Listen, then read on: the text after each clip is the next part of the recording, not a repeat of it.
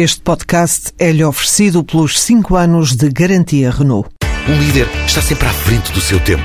Em alguns casos, 5 anos. Qualidade Renault. 5 anos de garantia ou 150 mil quilómetros em toda a gama.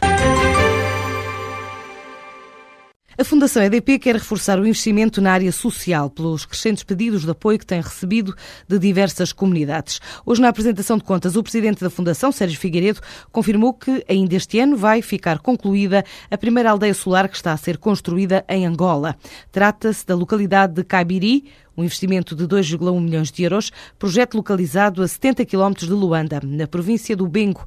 Vai beneficiar cerca de 3 mil pessoas, equipar 500 casas com sistemas solares fotovoltaicos a custos baixos, de acordo com o rendimento familiar.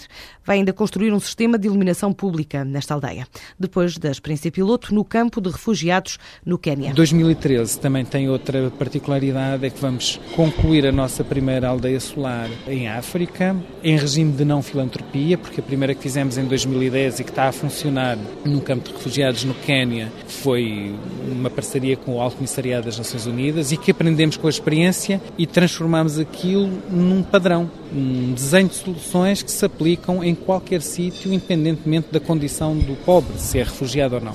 Este projeto em Angola é o primeiro de vários que temos em pipeline e que estamos prestes a fechar com as autoridades dos próprios países, mas também com organizações para o desenvolvimento a nível internacional, nomeadamente o Banco Mundial em Timor, onde vamos ter uma intervenção em Baucau, julgo com expressão. Em Moçambique, temos dois projetos que estão já com o memorando de entendimento assinado e que esperamos eh, arrancar também este ano.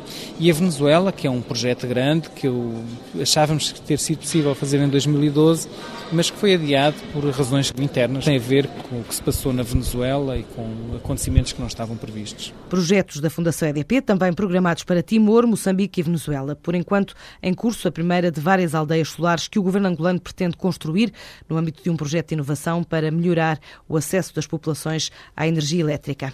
O Banco Mundial vai desbloquear um bilhão de dólares, ou seja, menos de mil milhões de euros, para a região dos Grandes Lagos, no Congo, para financiar um projeto transfronteiriço a nível de eletrificação, melhoria de serviços de saúde e educação.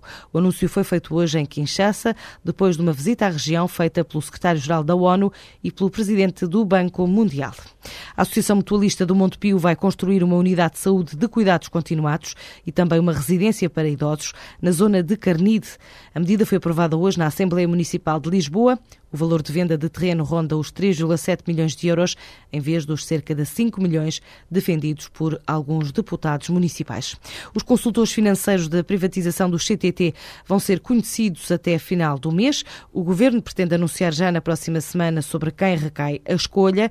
Assim fez saber hoje o secretário de Estado das Obras Públicas, Transportes e Comunicações, à margem de um fórum internacional na cidade alemã de Leipzig.